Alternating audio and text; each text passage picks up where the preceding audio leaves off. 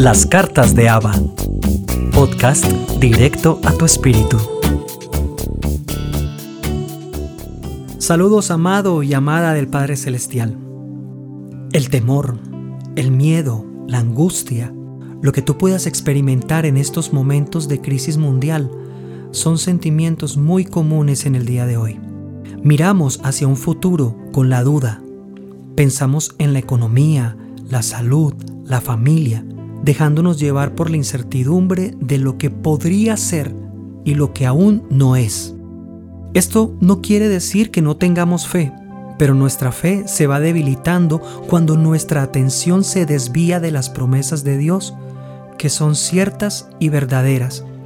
Lo dice el apóstol Pablo en 2 de Corintios 1:20, porque todas las promesas de Dios son en él sí y en él amén. Ahora, Entiende que es normal que lo que estamos viviendo nos atemorice y nos angustie. Es parte de nuestra humanidad y Dios lo sabe.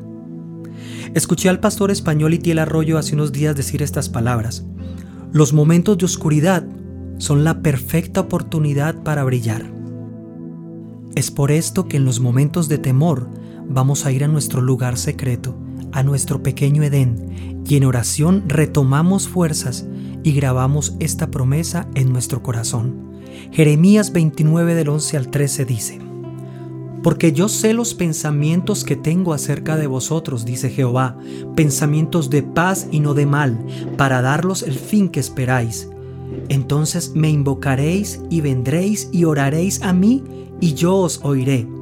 Y me buscaréis y me hallaréis, porque me buscaréis de todo corazón. Soy Juan Fe y vengo a recordarte que Dios te ama y te bendice. Espero que te haya gustado este mensaje. Permíteme conocer tus comentarios. Suscríbete, comparte y hasta una próxima emisión.